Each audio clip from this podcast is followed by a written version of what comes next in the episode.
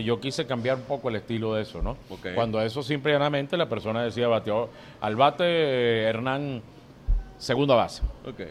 Y me- ah, bueno, después venía y ahora batea Anthony tercera base y así iba, ¿no? Y más nada, eso era lo único que decían. Yo dije, no, si yo voy a hacer algo, voy a hacer algo diferente.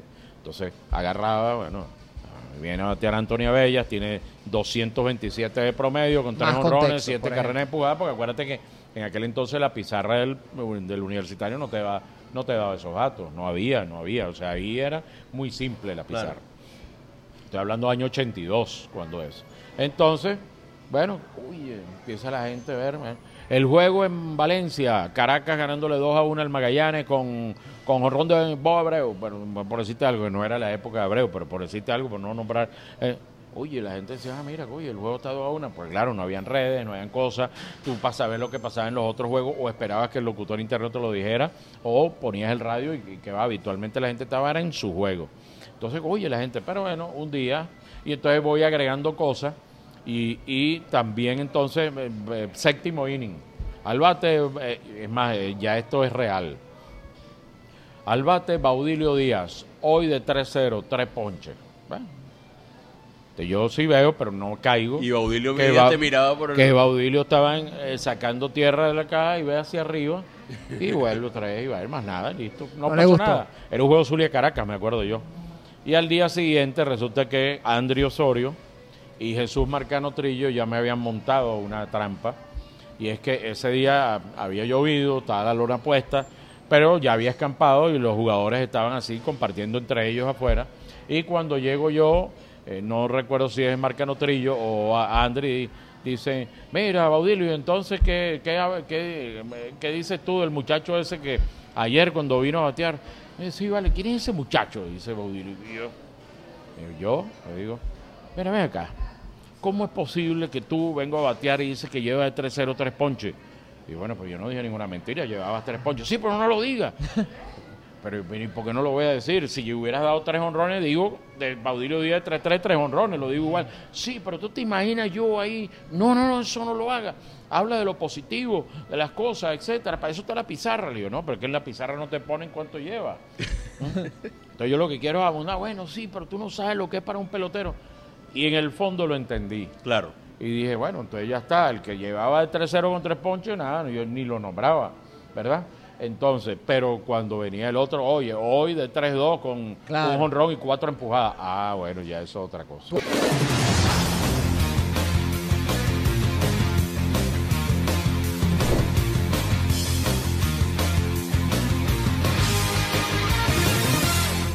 Hola, ¿cómo están? Bienvenidos a un nuevo episodio de Día de Juego. Hernán Rodríguez, Antonio Avellas, un gustazo estar como siempre con ustedes. Gracias por todos los comentarios, por suscribirse a nuestro canal y por todo el apoyo que nos han dado desde siempre, no solo recientemente, para que junto con ustedes Día de Juego siga creciendo. Hoy tenemos un invitado muy especial para los dos, Hernán. No porque te sientas viejo, no es con la intención, pero crecimos viéndote, crecimos escuchándote y por ende admirándote y para nosotros es hasta surreal de cierta manera tenerte aquí sentado en nuestro podcast. Héctor Cordido, bienvenido a Día de Juego, ¿cómo estás? Bien, Anthony, de verdad un placer. Me encanta compartir contigo también, Hernán. Mira, ¿qué te puedo decir? O sea, eso no se puede ocultar, quitar las canas. No, Eso- no, eso pero bueno. Solo, ¿no? Entonces hay que, hay que afrontar todo eso. Lo importante es todavía sentirse útil y creo que lo estoy logrando, aunque me, aunque me jugaron una mala pasada, pues me han invitado a un día de juego donde el Barça perdió, ¿no? Entonces, Ah, pues tú eres el Barça. Tú eres del Barça, No así sé si es arrancó por la conversación. no sé si por llevar la contraria a mis hijos, pero lo que pasa es que cuando empiezo con mis hijos a ver juntos los juegos de fútbol, aparece Messi y, y, oye, Messi es algo extraordinario. Eso te iba a preguntar, ¿el sí. elemento que a ti te generó ser del Barcelona fue Messi? Bueno, Messi y el grupo de Guardiola, todo Claro, eso. Cuando, cuando vi ese fútbol, yo dije, no, esta es la mejor manera de yo ir en contra de mis hijos y ponerle sabor a los juegos en la casa. Fíjate que es interesante lo que dices porque no solo con gente más adulta, sino también en los chamos, se ha habido ahora como una especie de preponderancia de aficionados del Barcelona y hasta eso influye Messi. Ese es el alcance de una figura como Lionel Messi. Yo me acuerdo Ojo. de muy niño, yo recuerdo, mis primeros recuerdos del fútbol es Ronaldo en el Barcelona. y también me llamaba la atención ese equipo por estar Ronaldo y luego Zidane en Francia 98, que es el Sí, primer correcto. mundial que Ah, yo sí. recuerdo. Entonces hay futbolistas que, que te marcan un momento, generacionalmente hablando, y que inclinan tus Bueno, preferencias. Bueno, fíjate que tú acabas de decir lo de Zidane. Aunque yo sé que ustedes no me invitaron aquí para hablar de eso, pero, pero no, pero ya cosas- llegaremos al tema. no Exacto. importa. Mira, fíjate, yo fui a un juego de Champions en el, en el Bernabéu. Si mal no recuerdo, creo que fue el Madrid contra, contra la Roma, que la Roma se fue ganando 2 a 0 el primer tiempo y el Madrid después remontó. Y cuando eso estaba Zidane, y yo le tengo una admiración bárbara a Zidane, y el primer juego lo vi como lo ven no todos los seres humanos, para donde vaya el balón. El segundo tiempo, yo solito, no, lo, no se lo dijo a mis hijos ni nada, yo el segundo tiempo dije, me voy a convertir en una cámara. Y yo lo que quiero ver es a Zidane nada más. Y ahí fue donde yo vi y dije, no, el fútbol es más allá de patear ese balón. Era un fiscal de tránsito. Sí. O sea, Zidane para acá, para allá, tíralo aquí. bomba, Dando qué. de manejo. Auto, Clase- autoescuela. Una autoescuela montó. A mí me pasó igual No, con no, Benzema cuando. Cristiano estaba en su clímax. Yo estaba estudiando en España y también vi un partido de Champions contra el Malmo, un equipo sueco débil, y el Madrid lo goleó 8 a 0, una cosa así de locos. Pero claro, todos los focos se los llevaba Zidane y a mí me sorprendieron dos futbolistas parecidos a lo que tú cuentas. Benzema por los movimientos en ataque, porque si tú te fijas en él, a diferencia de la transmisión televisiva, Claro. puedes percibir y hasta disfrutar la inteligencia para interpretar el juego. E Isco.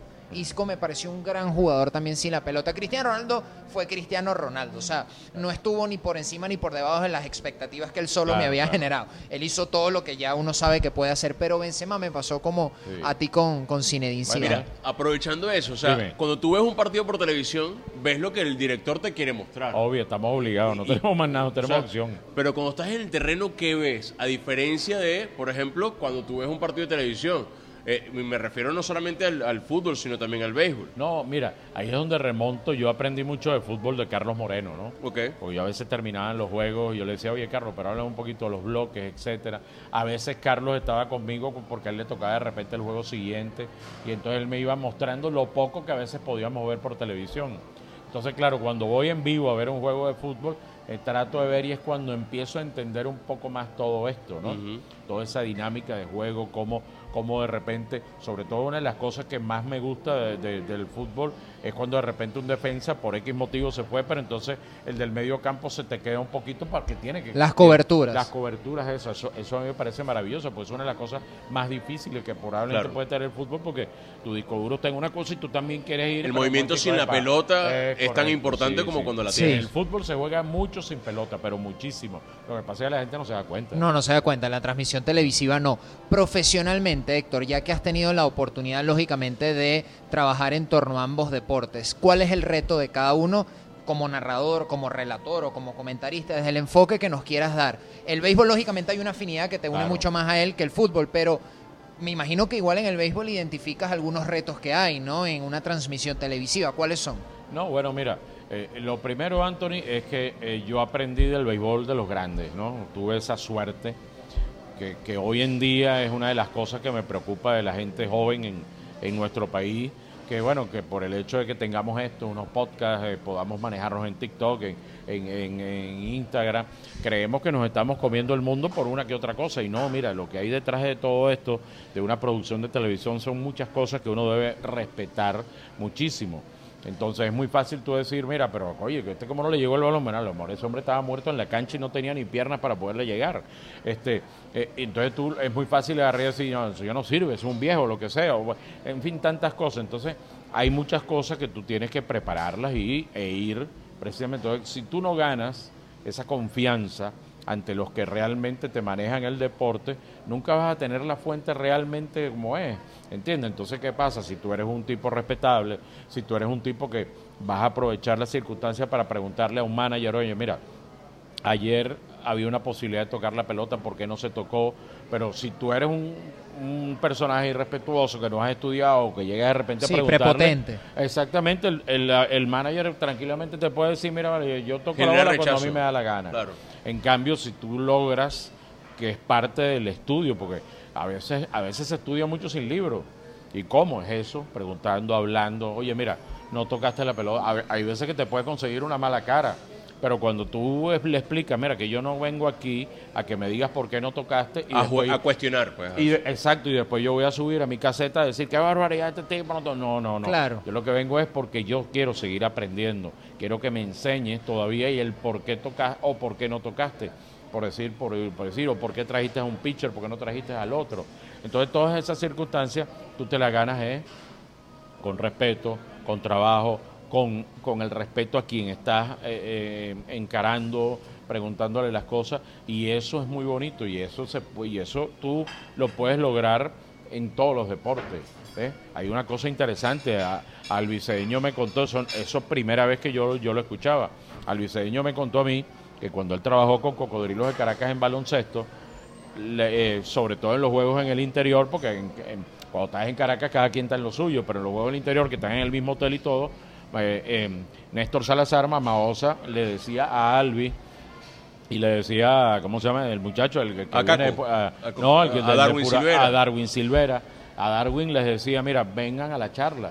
Y Alvis y Darwin, lejitos, ¿ves? Claro. Me, me imagino que a lo mejor no con, no con derecho a voto, como No, dice. respetando la intimidad Oye, también del pero momento. Como testigos nada más. pero súper valioso. Pero es que es una maravilla, porque entonces tú entiendes, primero le comprendes mejor el juego, este, y cuando lo vas a plasmar en la radio, bueno, sabes a lo que tienes Tienes que una referirte. lectura algo Bueno, anticipada. entonces eso lo logran tipos brillantes como Néstor Salazar, con esa humildad, con esas cosas, y no, yo me guardo todo, yo por- porque los hay también. ¿eh? Pero incluso creo que Alvis, bueno, con la enorme trayectoria que tiene, al igual que la tuya, se ha ganado también el derecho de estar allí.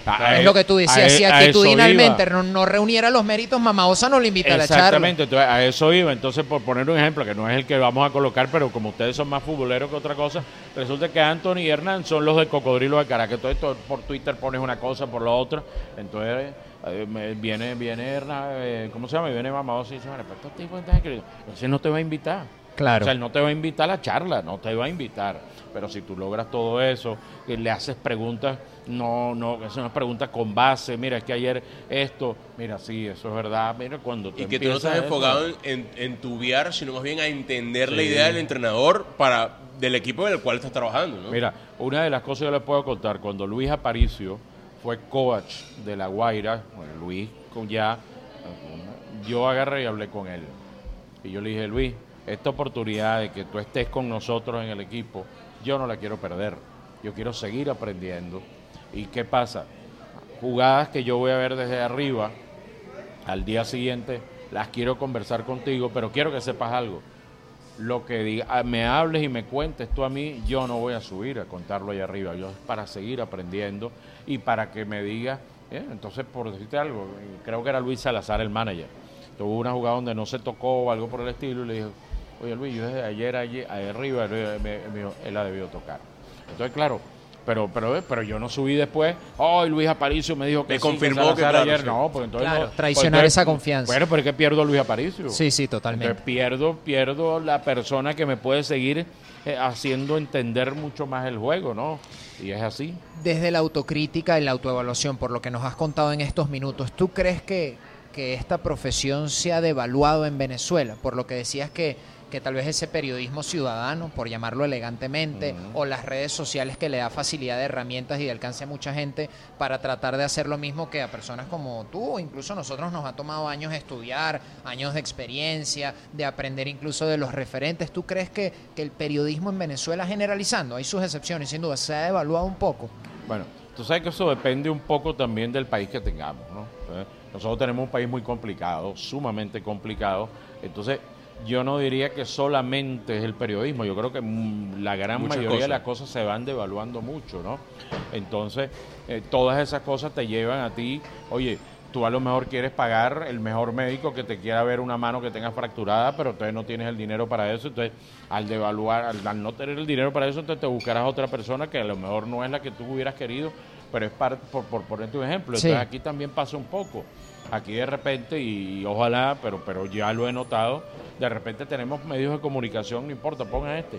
Porque a lo mejor este, bueno, puede ser que cobre eh, un bolívar. Sí, menos honorario. Me- claro. Sí, menos honorario. Entonces, una manera, entonces, eso es una manera de evaluar un poco nuestro trabajo. Ahora, lo importante es sentir, cuando yo te veo, que tú me respetas, cuando yo veo a Hernán, que Hernán me respeta, digo yo porque bueno, porque yo estoy en, el estatus, ya yo llevo, ya yo llevo eh, años en todo esto y quisiera que cuando uno quiera, como quien dice, bueno, no sé, guindar el micrófono y decir, me retiro, oye, saber, oye, qué bueno está este muchacho, qué bueno es este, bueno. Y entonces, y, y lamentablemente, las redes sociales a veces te llevan a tu hay gente que se cree el personaje y, y, es el personaje y no... No, y a veces, a, veces come y no hace la digestión. Entonces, como no hace la digestión, te cae mal lo que comiste y empiezas a utilizar las redes sociales para cosas que no deberían ser. Qué manera tan elegante de decirlo, Héctor. Pero se entendió. Bueno, exacto. Entonces, ¿por qué? O sea, ¿por qué tenemos que llegar a eso? O sea, ¿por qué no respetar? Mira, ustedes van a llegar a la edad mía y ojalá lleguen al estatus y las cosas. A mí el crecimiento tuyo me fascina, Anthony, de verdad. Con Hernán siempre hemos tenido una, una excelente relación, hemos querido hacer muchas cosas, pero ahí donde viene entonces el policía acostado, ¿ves? Entonces tú quieres hacer y para hacer la cosa no es así, mira, gratis, no para hacer hay que invertir, hay que hacer muchas cosas y lamentablemente la devaluación que tiene nuestro país afecta todo esto. Eh, tú, hablamos de la evaluación, pero también de los cambios de cómo se consume el deporte. Hoy, hoy es muy distinto cómo la gente va a buscar el contenido deportivo a diferencia de otros años. Hoy incluso la oferta del deporte creo que es más masiva que, que años atrás. ¿Cómo ha justamente viendo la evolución de la industria, lo ves bien, lo ves, o sea, ¿cuáles son hoy por hoy los cambios que a ti te gustan y los que no tanto? Bueno, no, mira, para el deporte en nuestro país las cosas han cambiado. Prueba de ello es esa guerra entre comillas que hay en estos momentos entre dos canales abiertos como Televen y Venevisión, con el fútbol por un lado, meterse Venevisión de nuevo, Venevisión cambia en lo que respecta a su presidencia, otra otra visión de cómo estaban las cosas. Venevisión se había escondido en el deporte eh, por, por, por, muchos años. Aparece, aparece una, una nueva cabeza, en este caso Andrés Badra. Mira, se da cuenta, inclusive todo esto es porque Venevisión hace una preventa el año pasado y, y, y, y, no habían eventos deportivos firmados y cuando consigues a los clientes diciendo, pero es que aquí no hay deporte, no hay deporte, es que en estos momentos nuestro país está está eh, recibiendo del deporte una manera de que los clientes quieran invertir un poco más en todo ello. Y, la, y, y, déjame decirte, eso históricamente ha sido así hasta cierto punto. Tú, tú hace 10 años veías una transmisión de Venevisión, yo tenía 20 y pico de clientes, pero veías la novela de la noche y habían 12, 10, 12 clientes también. Ahora no, ahora tú ves la novela de la noche y a lo mejor hay uno o dos, mm. pero ves el deporte y el deporte tiene una cantidad importante de clientes. O sea, eh, eh, es el deporte definitivamente es una cosa que está llegando de tal punto, de tal manera que bueno, que hay una inversión importante, interesante. A mí me alegró muchísimo que Televen hiciera todo lo que está. Lo que me alegra que todos los canales se quieran meter en el deporte. ¿por qué? Porque eso llevó a que, bueno, entonces los demás también vamos a ello, ¿no? Claro. claro. Y, esa es la, la, competencia interesante, bonita, como, como lo hace Unión Radio con FM Center también. Quiero tener este evento, quiero tener aquel. Y eso, y eso es parte es producto de que el deporte está teniendo una, una situación muy importante a nivel publicitario donde los clientes están diciendo, mira, la cosa como que hay que ir, tirarla por allá. Y eso en el fondo nos va a favorecer a nosotros y va a favorecer el espectáculo, porque entonces cuando tú tienes, tú dices, bueno, ahora yo puedo traer un mejor importado en el caso del en el caso del béisbol, en el caso del fútbol, que claro, estamos muy lejos de lo que son los grandes países suramericanos en el fútbol. Nos cuesta muchísimo avanzar en una, en una Copa Libertadores de América, eso, eso está claro, pero mira, a lo mejor con todo esto vamos poco a poco a ello. La Vinotinto ahorita lo está logrando, pero ojo, hay que poner los pies en la tierra. Esto le queda mucho, a esto le queda mucho.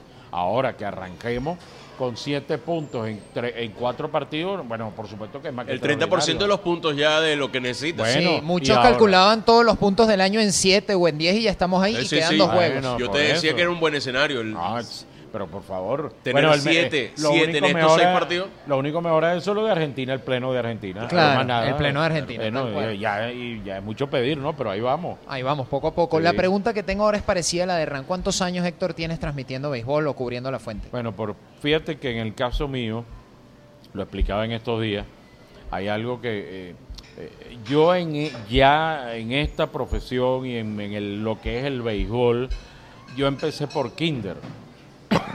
o sea, no sé si, quiere, si me voy a explicar un poco claro, adelante, a lo que quiero decir. Empecé por kinder, ¿por qué? mi primera incursión en este deporte a nivel de, de- de comunicador fue locutor interno en el Parque de la Ciudad Universitaria de Caracas. Ah, sí. Y te voy a decir por qué, claro, ahí, ahí me sirvió, como quien dice, la palanca, entre comillas, de mi papá. Mi papá, que hoy en día todavía lo tengo vivo, este, mi papá este, era supervisor de espectáculos públicos de la gobernación. Entonces, en la época del béisbol, tanto Padrón Panza como, como Oscar Prieto querían que mi papá fuera el que se quedara fijo en el estadio porque era el que manejaba mejor la situación de los problemas, en fin. una La serie de logística cosas. en general, sí. Cuando se acababa el béisbol, de repente a mi papá le tocaba supervisar un juego de fútbol y yo me iba con él en el Olímpico, me sentía, me sentaba, veía mis juegos de fútbol como lo hacía con el béisbol, o de repente iba al Teatro Las Palmas ah, para una obra, entonces claro, era una rotación, él semanalmente le O a la decía lo Plaza a. Toro. También, Por todo el mundo también. cultural pero- caraqueño. Pero, es que déjame decirte, mi papá lo adora, bueno, claro, ya muchas de esas personas ya no existen. A mí lo adoraban porque de repente llegaba, por decirte algo, este eh, el trainer de los Tigres de Aragua, que él veía a mi papá en el estadio mío y llegaba, Cordido, aquí estoy, y, y- y lo dejaba, déjame pasar este, que este es el de los Tigres de Aragua, el, que- el- el- y así, entonces los pasaba en los toros, en fin, a muchos actores también, porque los veía en el Teatro Las Palmas, entonces, ah, déjalo pasar, que viene a ver los corridas de toros. Claro, hoy en día todo eso ha cambiado porque ahora la entrada es eh, está numerada, aquella vez no, aquella vez, por eso que tú veías en aquella época en un estadio de béisbol la foto de un pelotero antes de empezar el juego y el estadio estaba así. Claro, porque si tú llegabas primero ibas de primerito. Claro. Si llegabas más tarde te tocaba más arriba. Entonces, mira, con eso viene eh, y yo salía de la universidad, me iba para el estadio, entonces lo que me veían afuera, ah, ese es el hijo de Cordillo, déjalo pasar. Y yo me sentaba en mi tribuna, en mi tribuna a ver el juego y un día mi papá me trae a quien era el encargado del estadio por Tiburones de la Guaira, no recuerdo el nombre de la obra, y me, y me dice, ¿tú te atreverías a ser locutor interno? Porque mira, el que tenemos ahora quiere mucho real y yo no le voy a pagar eso, no sé qué cosa, esto, lo otro, aquello. Le digo, no, yo por supuesto que sí. Y ese día con mis aperos, que iba era a ver un juego, subí y fui al que lo hice. Entonces, ¿Y claro, ¿Te acuerdas ya- del primer nombre que presentaste? Oye, eso sí no lo recuerdo. la, la primera alineación. No, eh, tampoco lo recuerdo. Bueno, sé que fue un juego de la Guaira, pero lo que sí te puedo contar anecdóticamente, yo quise cambiar un poco el estilo de eso, ¿no? Ok. Cuando eso simplemente la persona decía bateó al bate eh, Hernán segunda base. Ok. Ah, bueno, después venía. Y ahora batea Anthony tercera base. Y así ibas, ¿no? Y más nada, eso era lo único que decían. Yo dije, no, si yo voy a hacer algo, voy a hacer algo diferente. Entonces, agarraba, bueno, ah, viene a batear Antonio Bellas, tiene 227 de promedio, con tres Más honrones, contexto, 7 por ejemplo. carreras empujadas, porque acuérdate que en aquel entonces la pizarra del, del universitario no te, va, no te daba esos datos. No había, no había. O sea, ahí era muy simple la pizarra. Claro. Estoy hablando año 82, cuando es. Entonces, bueno, uy, empieza la gente a ver. El juego en Valencia, Caracas ganándole 2 a 1 al Magallanes con, con de Bob Abreu, pero, por decirte algo, no era la época de Abreu, pero por decirte algo, por no nombrar. eh, Oye, la gente decía, ah, mira, oye, el juego está 2 a 1. Pues claro, no habían redes, no habían cosas. Tú para saber lo que pasaba en los otros juegos, o esperabas que el locutor interno te lo dijera, o ponías el radio y, que va, habitualmente la gente estaba en su juego. Entonces, oye, la gente, pero bueno, un día, y entonces voy agregando cosas, y, y también entonces, eh, eh, séptimo inning. Al bate, eh, es más, eh, ya esto es real. Al bate, Baudilio Díaz, hoy de 3-0, 3 ponches. Bueno, este, yo sí veo, pero no caigo. Y Baudilio que Ba- te miraba por el... Que Baudilio estaba en- eh, sacando tierra de la caja y ve hacia arriba y vuelve otra vez y va a ir más nada, listo. No, No le pasó gustó. nada. Era un juego Zulia Caracas, me acuerdo yo. Y al día siguiente resulta que Andri Osorio y Jesús Marcano Trillo ya me habían montado una trampa. Y es que ese día había llovido, estaba la lona puesta, pero ya había escampado y los jugadores estaban así compartiendo entre ellos afuera.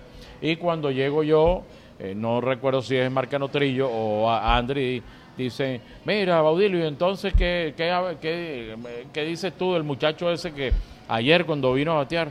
Eh, sí, vale, ¿quién es ese muchacho? Dice Baudilio. Yo le digo, mira, ven acá, ¿cómo es posible que tú vengo a batear y dices que llevas de 3-0 tres ponches? Y bueno, pues yo no dije ninguna mentira, llevabas tres ponches. Sí, pero no lo digas. pero ¿y por qué no lo voy a decir? Si yo hubieras dado tres honrones, digo, del Baudilio Díaz de 3-3, tres honrones, lo digo igual. Sí, pero tú te imaginas yo ahí, no, no, no, eso no lo haga. Habla de lo positivo, de las cosas, etcétera. Para eso está la pizarra, le digo, no, pero que en la pizarra no te ponen cuánto lleva. Entonces yo lo que quiero es abundar, bueno, sí, pero tú no sabes lo que es para un pelotero. Y en el fondo lo entendí. Claro. Y dije, bueno, entonces ya está, el que llevaba el 3-0 con tres ponches, nada, yo ni lo nombraba, ¿verdad? Entonces, pero cuando venía el otro, oye, hoy de 3-2 con Claro. un honrón y cuatro empujadas, ah, bueno, ya eso es otra cosa. Tú hablas de que era el año 82, ¿verdad? correcto. Estamos hablando de hace 41 años, más o menos. Oye, yo no había sacado la cuenta. Sí, ¿cuánto ha cambiado el juego? No la industria, y por ahí va mi pregunta originalmente. El Mm. juego Sí, ante no, tus ojos. sí, ¿Cuánto. ¿Te ha gustado la evolución? ¿En qué ha cambiado para bien? ¿Qué te parece? Algunas cosas sí, otras no, Ajá. obviamente. ¿Cuáles sí, cuáles no? Yo creo que esa pasión de hace 40 años, 30 años que tenía el béisbol, un Edgardo Alfonso, un Bob Abreu te venían a jugar aquí con 300, 400 turnos al bate en las grandes ligas. Ahora es difícilmente ocurra, ¿no? Bueno, este año lo vamos a ver con Acuña. En diciembre, Eh, pero sí. Exactamente, ya eso es otra cosa, pero, eh, pero, pero eso ya no existe, ¿no? Entonces, Claro, ese, ese enfrentamiento, por ejemplo, Abreu contra el Kid Rodríguez, eso es muy poco probable que ocurra hoy en día, por ejemplo. Mira, acuérdate, yo aprendí del béisbol cuando, por decirte cosas como estas que son verdad, de repente fly al catcher, el catcher tira la careta, no, la bola en la malla, y el bateador hoy en día le, le da la careta al catcher. Pompeyo decía, mijo, usted no le tiene que recoger la careta al, al su rival. Y bueno, vale, pero ¿qué cuenta? No, porque a lo mejor cuando se agacha a agarrar la careta, le da un lumbago y lo sacamos del juego. Cosas como esas eran en aquella época y de verdad, y con Pompeyo se vivían. Y yo, bueno, obviamente aprendí de todo eso, que a eso donde iba me tocó aprender al lado de personajes como Carlos Tobar Bracho, como Delio Amado León, como Gonzalo López Silvero, este, y, y, y no te voy a decir Carlitos González, mis primeros años fueron al lado de Carlitos González y Luis Aparicio. Por eso es que yo creo que Aparicio conmigo se identificó un poco porque yo iba en ese carro, era, numero, era numerólogo, fue después de esos dos primeros años. O sea, de- el locutor interno pasaste al numerólogo. a numerólogo de las transmisiones que tenían Radio Caracas Televisión y Venevisión y, él- y él lo hacíamos John Carrillo y yo. Entonces cuando eso no había computadora, no- John y yo nos A mano. reuníamos todos los días y era a mano con una regleta, unas cosas, íbamos sumando y todo eso lo íbamos preparando y Un total y bueno y entonces Oye, cuando nos trasladamos al estadio, yo iba en ese carro calladito, imagínate tú, iba Pepe Delgado, iba, iba, iba Aparicio, este, y, y Carlos, Carlos Alberto Hidalgo, entonces aquello yo iba pero callado, pero yo escuchaba, yo escuchaba, iba oyendo y yo decía, no. Entonces, ¿qué es lo que te quiero decir? Yo tuve esos profesores, pero que ninguno me agarró y me dijo, mira, ven acá, aquí está el pizarrón, eh, cuatro más cuatro es ocho. No, O sea, desde el ejemplo fue más bien. desde el ejemplo veía las cosas, una que otra vez sí preguntaba, dependiendo de la respuesta, yo decía, ah, bueno, coño, este se le puede preguntar, este no, etcétera, pero yo iba viendo y yo decía, no, vale, pero es que esto es así. A mí por lo menos López Silvero me enseñó sin, agarrarme y decirme, cuando un juego está 8 a 0, cómo llevar un juego de béisbol que, que fuera Entretenido. impecable, entretenido, porque un juego 8 a 0, oye, qué fastidio. Claro. Y él lo hacía demasiado entretenido, historias y cuentos para acá, cuentos para allá. Y entonces, en esos casos, si tú tienes un buen acompañante, bueno, perfecto. Esto es como igualito que, que igualito que, que los directores de orquesta, ¿no? Que a veces tú lo ves y dices, bueno, pero el director de orquesta hace así, yo con el tono ya yo sé cuándo tengo que subir. No, pero si el director te, te tira una mirada de ojo, ahí donde tú dices, ah, no, aquí hay algo que yo no estoy haciendo bien. Bueno, igual, tienes el que te acompaña, esa transmisión termina de fluir muy bien. Entonces, yo tuve la suerte de aprender de ellos, de ser este, muy humilde y tranquilo. Eh, a veces me, tal vez me podía pasar en alguna que otra pregunta, pero a mí me dijeron, si quieres aprender hay que preguntar. Y yo preguntaba. Ahora yo te pregunto, Ronald Acuña Jr. puede ser el mejor pelotero que hemos tenido en la historia. Este, no, para mí el mejor pelotero de la historia es Miguel Cabrera. Pero, ojo, o sea, Digo puede ser. no.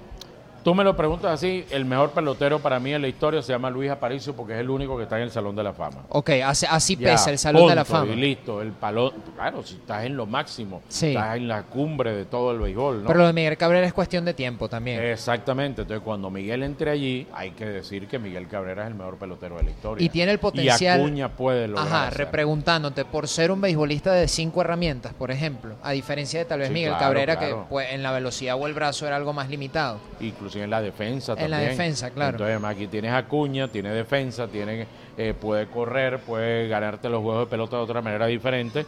A la larga Acuña puede convertirse en el mejor pelotero en la historia de nuestro país. ¿Qué le queda por mejorar a Ronald Acuña? Él ha- una de las cosas que yo creo que él tiene que mejorar y ya lo ha ido haciendo es su, su explosión eh, Me imaginé. mental en los juegos, La- la actitud. las cosas, la actitud. La madurez Y en eso general. este año con los Bravos Atlanta se notó mucho, se notó muchísimo. A pesar de los cambios para bien en el reglamento, las bases más grandes, la- el límite de intentos del lanzador Sí. para tratar de, de sorprender al corredor en primera, eh, ¿cuál es la magnitud de lo que logró Ronald Acuña estadísticamente hablando esta temporada con los 41 honrones y las 73 bases robadas? ¿Se diluye un poco por este cambio en la normativa o te parece algo tan histórico como muchos lo mencionan? Lo vamos a saber cuando decidan que es el, el más valioso, ¿no? Yo aspiro que sea el más valioso. Hay peloteros que tuvieron una temporada increíble, pero lo que hizo Acuña al final, fíjate que él había perdido como un poquito. Sí. Y, y, y entonces, porque no, porque esto, porque aquello. Bueno, un momentico, o sea, 40 honrones, 70 bases robadas, en fin, todo lo que hizo Atlanta estuvo en la postemporada. Este, yo creo que Acuña va a ganar el más valioso, ¿no? Pero como son tan extraños a la hora de votar allá en Estados Unidos, uno en el fondo queda es, mira, y será o no será, o aparecerá un Mookie Betts, como lo estaban nombrando Sí. allí, allí al final. Oye, yo, yo que, espero que es el único que pudiera amenazar en todo caso, ¿no? Sí, creo yo, ¿no? Entonces, cuando tú ves todo eso, tú dices, no, mira, la gente está dándose cuenta que sí, fue una temporada realmente eh, histórica y que va a estar allí y que va a estar allí para ver quién puede batirla. Hoy en día yo creo que el único que la puede batir es el mismo, que hoy, hoy en día. Pero eso ya es mucho decir, Claro. que él sea el único que pueda superar su propia vara, ¿no? Por supuesto, yo lo creo, porque hay unos que roban muchas bases pero no tienen la fuerza. Sí. Y hay otros que tienen la fuerza pero no tienen, la, pero no Claro, tienen claro. para robar. Y bueno, y por ahí saldrá alguien, no te creas, eso ha cambiado también mucho. Es otra de las grandes cosas, a Galarraga le costó mucho llegar a las grandes ligas. ¿eh? Pero aquí no, aquí los muchachos en dos años se desarrollan de tal manera que ya lo meten directo ahí en la candela. El ¿eh? biotipo del pelotero ha cambiado. O sea, ya, Sí, claro. El biotipo del pelotero, ¿qué Claro. cosas tú has visto en, en la construcción del atleta del béisbol a diferencia de otros años? Bueno, yo te digo algo, un historiador en, en Maracaibo que ya falleció lamentablemente, se llama JJ Villasmil. Él hizo un trabajo y demostró que con el béisbol de hoy en día, Aparicio, que terminó bateando mm, creo que 258 a nivel, a nivel histórico, hubiera podido batear fácil 280, 290, que es lo que más o menos eh, dejó Vizquel tranquilamente. ¿Qué pasa? Antes, un cuarto, quinto abridor que se enfrentaba a Luis Aparicio era un tremendo pitcher. Hoy equi- hay equipos hoy en día en Grandes Ligas que su tercer, cuarto, quinto abridor deja mucho que desear. Porque claro, hay una expansión, hay 30 equipos, Claro. Hoy los brazos los cuidas más que antes, en fin, una serie de cosas. Y tú te imaginas Aparicio en aquella época falló con Fly al center field y que te pongan una tabla aquí ah, que mira lo que me pasó, me quedé un poquito atrás con el hombro, no saqué el bate tan rápido, ah, que, que todo eso también ayuda. ¿ves? Entonces, esas cosas que hoy se tienen, que bueno, que está bien, uno no puede ir en contra Las herramientas, claro, los recursos. Totalmente, bueno, si los tienes, ¿por qué no los vas a usar? Pero bueno, ¿qué, qué no hubiera hecho Aparicio en aquella época con, con todo eso? Sí, no? el talento era como más crudo, más innato, porque no tenían tantas herramientas para desarrollarse y mejorar, como tú Vic- mencionas. Víctor Davalillo, Anthony Víctor Davalillo hubiera jugado 20 años en Grandes Ligas. Él jugó en Grandes, Grandes Ligas, iba a México, en ese lío estaba, porque bueno, porque era muy. eh, primero que, que la personalidad de Víctor Davalillo no encajaba mucho en ese mundo, por un lado, pero era un peloterazo. Este, pero, pero ¿qué, qué, ocurría en aquella época también para él? Bueno, que no habían tantos equipos de Grandes Ligas, eran eh, 20, no 30. Entonces, uy, a veces no tenías el cupo para él. ¿Ves? Entonces, eh, mira, ¿qué no hubiera hecho, qué no hubieran hecho esos grandes peloteros de hoy en día ahí? Y Venezuela en el desarrollo de peloteros. Yo el otro día veía una cifra y, y Puerto Rico se ha venido quedando como rezagado en, Sí, en- hace en- rato. en- en como países productores Sí. de, de peloteros. ¿Cómo ves hoy a Venezuela en el desarrollo de peloteros? Bueno, lo tenemos ahí. Ayer, eh, bueno, no sé cuándo sale esto, pero no importa, yo te voy, los voy Pronto, ubicando. en dos o tres días. Bueno, no importa, los voy ubicando. El 27 de octubre transmitimos en, en Venevisión el juego donde Bravos le hizo un homenaje a Elías Díaz. Y justamente yo le decía a Elías, mira Elías, lo, lo de Venezuela es tan impresionante que, ok, todo el mundo habló de Acuña. Todo el mundo habló de Miguel Cabrera porque se retira. De Arraez, Eh, porque... todo el mundo habló de Arraez porque iba a batear 400, terminó repitiendo el título de bateo. Pero fíjate, tú fuiste más valioso de un juego de estrella. Mm. ¿ves? Estamos hablando, ahori- en la Serie Mundial, Gabriel Moreno tiene un estatus impresionante. Claro. Pablo López favor. con la temporada que tuvo. Pablo López con la temporada que tuvo con los mellizos de Minnesota. En fin, en la postempo- bueno, un día en la postemporada que ganó Houston con un batazo de Altuve y ganó Arizona con un batazo de Gabriel Moreno. Entonces tú dices, mira, todos los días hay un protagonista, o sea, no es como la época de antes que las novelas eran el actor principal y la actriz principal eran los protagonistas, los demás iban ahí. Ahora no, ahora tú ves las novelas y resulta que aquí hay una aquí hay una trama donde estos dos tienen protagonismo, pero por este lado hay otra trama que también, Sí. o aquí hay un, un triángulo amoroso también por aquí. Por ejemplo, entonces cuando empiezas a ver, son diferentes temas tan importantes como el de los dos protagonistas. Bueno, eso es lo que está pasando con los ciento y pico venezolanos que este año jugaron Grandes Ligas. Ese es el contexto MLB, pero se me ocurren pocas voces más autorizadas que la tuya para responder a esto. ¿Cómo está la LBBP? ¿Cómo está hoy el béisbol venezolano y hacia dónde crees tú que puede seguir evolucionando, creciendo o mejorando? Sí, está teniendo, está teniendo, yo creo, yo creo que eh, la pandemia, como, como todo, Como ha, todo, ha sí. afectado en todo, todo, el ¿no? mundo, como que le dio un parón a muchas cosas, ¿no? Y entre ellas el béisbol venezolano venía sufriendo mucho, primero por la crisis económica, la crisis, la crisis de combustible, después vino la pandemia y ya después como que a partir del 2021, 2022, dije, "Ay, pa, un momentico, vamos, vamos a empezar a crecer, este, los peloteros venezolanos, este, muchos de esos muchachos fueron permisados. La gente se dio cuenta, porque hace 30, 40 años iba un novato a jugar y decían, ¿qué hace ese novato jugando ahí? Ahora no, ahora mira, este novato, este novato es un fenómeno, mira donde viene, lo tuvimos aquí, lo vamos a tener ahora. Entonces todo eso ha cambiado para bien ha cambiado con el crecimiento de la liga, sigue la liga apostando a tratar de tener la, la- lo, lo que llamamos la organización de las cosas, eh, de cómo manejar el, march- el merchandiser, eh, es el- eh, y todo eso ha seguido creciendo en la liga y eso yo creo que es muy importante. O sea, yo creo que el béisbol nuestro está teniendo otra vez como una, o- o una cabeza en alto de nuevo y que ojalá a la larga la, la liga de fútbol en Venezuela lo pueda lograr, porque yo la sigo viendo un poco estancada en ese tipo de situaciones, Sí. pero ojalá a la larga todo eso pueda ocurrir. El basquetbol está tratando de volver a ello y lo está logrando poco a poco.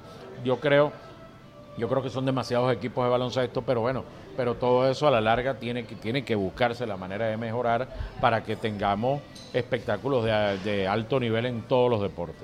Mira, Héctor, ante tanta oferta de contenido deportivo, ¿qué cosas hoy tú le recomiendas a la gente que está viendo, por ejemplo, este episodio de Día de Juego? Eh, un pollito a la parrilla. Un pollito a la parrilla de Gran Horizonte. Aquí en Gran Exactamente, Horizonte. por supuesto. Es más, lo estoy esperando. No, ya, ya lo tenemos preparado para que te lo den en lo que terminemos de grabar. Ah. Para ir cerrando, Héctor, porque Ah. bueno, la gente que está viendo el episodio, hoy estamos conversando con Héctor Cordillo, pero hoy mismo tiene compromisos con Tiburones de la Guaira. Justamente quería para cerrar hacerte una pregunta sobre prensa institucional. Yo sé que tú autoevaluándote, lógicamente nunca pondrás en tela de, ju- de juicio tu ética, tu eterna persecución Mm. de la objetividad, que a veces es una utopía, porque las cosas las vemos con nuestros ojos y nuestra cultura y idiosincrasia. Pero, ¿cuán difícil es hacer prensa insti- institucional cuando también has tenido la oportunidad de trabajar en un canal de señal abierta y cubrir a todos los equipos y a la liga en general, sin que la gente perciba que de repente el trabajo de cualquiera que haga prensa institucional llegase a ser panfletario, tal vez, y, y poco objetivo? ¿Cómo, ¿Cómo lo manejas? Mira, yo creo que eso es inevitable, eso va a seguir ocurriendo. O sea, es muy difícil. Eso es como hoy ustedes hicieron el partido de fútbol del Real Madrid y el Barça, ¿no? Sí. Entonces yo estoy seguro que probablemente la parte del Barça va a decir, ¿por qué no contaron penalti cuando le metieron ese jalón a Araujo en el primer tiempo, ¿no? Entonces por el otro lado te va a venir el del Madrid y dijo, no, eso son jugadas normales, que habituales, que son, que es verdad, no son jugadas habituales, eso pasa muchísimo, solo que ahora nadie se escapa por la, por la televisión, entonces eso yo creo que va a ser inevitable, o sea, eso, eso va a ser muy difícil, a ti te están pagando para algo, pero eh, lo que yo sí digo en estos casos, y ahí es donde debemos ser nunca tapar las cosas que están ocurriendo. Tú las puedes tapar sin nombrarlas. Y, Claro. no- y ya, y listo. Pero no ocultar cosas que no andan bien Claro. y porque institucionalmente no las debas decir, quieras mostrarlas diferentes. Eso sí ya no es periodismo. Sí, comprendo. Bueno, eso nos sucede con el circuito del Caracas Fútbol Club. Hernán es el narrador, yo soy el comentarista. Y creo que estoy un poco de acuerdo contigo. A veces por, por cierta omisión uno trata lógicamente por respetar Claro. la estructura del circuito, no decir las cosas además de una manera, porque el castellano es muy rico, muy amplio y te da la capacidad de adjetivizar de una forma bien elegante o de a través de los eufemismos diluir un poquito las cosas sin dejar de mencionarlas. Así es. Que estoy súper de acuerdo contigo. Y, y disfrutas la prensa institucional, evidentemente. ¿Qué prefieres? ¿Cómo? Bueno, ¿cuántos años son ya con el circuito de los tiburones? claro, un montón. Este, bueno, en la, en la temporada del 90, bueno, es parte de eso que te decía el Kinder, ¿no? 33 De- años. De, de locutor interno a llevar números en el, para la televisión, después ser numerólogo del Caracas, me dio el chance de Radio Rumbo con los Tigres de Aragua para ser comentarista en la 89-90 y después me jala Musiula Caballerí con Pedro Padrón Panza de la 90-91 y bueno, por ahí han pasado varios y ahí sigo yo. Bueno, amén. Ojalá y que sigas muchos años más, Héctor.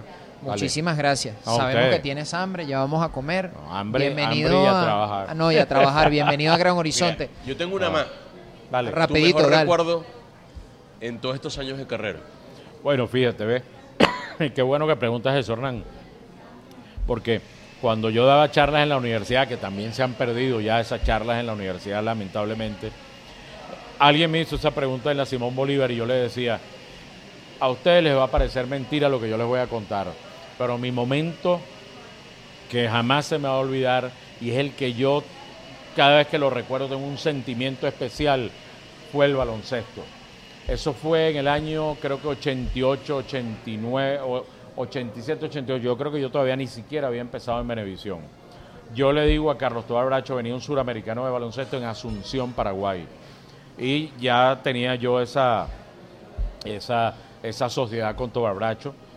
Y yo le decía, Carlos, este equipo va a ser historia. Vamos a ver si podemos transmitir el evento. Hicimos todo lo posible por ir a transmitir el evento. Este, los números no daban. Y yo le digo a Carlos, mira, los números no dan, vamos a quedarnos tranquilos. Me dijo, no, no, no. Tú tienes demasiado entusiasmo en ese evento. Vamos a hacerlo. Que mientras tú estás por allá, por Asunción, yo consigo los clientes que faltan. Y yo le digo, bueno, me fui, yo era un bebé, te estoy diciendo, yo mismo con mis aparatos de, para poder transmitir, que bueno, que un famoso cuento, llegué con mi consola y cuando la voy, la consola no arrancaba, era corriente 220 en Ah, Paraguay. claro, cambió la y yo me llevé la de 110, menos mal vinieron y me prestaron una consola, pero lo bueno es esto, yo era narrador, comentaba también, aunque Leonardo Rodríguez me acompañó allí, era el, el operador de audio y todo Y eso productor. y productor, todo eso lo hacía yo. Y al terminar el juego, regresar la consola, en fin, todo eso. Bueno, primer juego, creo que era contra Chile, ganamos. Segundo juego, creo que fue Paraguay y le ganamos también. Y bueno, pues, pero eso era un juego que tú sabías que ibas a ganar. Claro. Y entonces cuando estoy recogiendo los cables y todas las cosas en el segundo, en el segundo juego, este, viene el aguatero del equipo y me dice, mira Héctor, este, te estamos esperando. Le digo, no, no, no, vale, mira, mira cómo te este poco cables aquí. Yo todavía tengo que recoger muchas cosas. Dile a Camagüey, era Camagüey Espinosa el técnico de Venezuela, dile a Camagüey que se lo agradezco mucho, pero que yo, yo busco un taxi aquí, que no se preocupe, mira todo el reguero que, y, el, y, el, y el muchacho se dio cuenta de verdad y se va. Y yo sigo con calma recogiendo los cables porque el ingeniero de Radio Rumbo me dijo los cables tienen que recogerse Claro. así. Era no, no, no, exactamente, sí, sí. eh.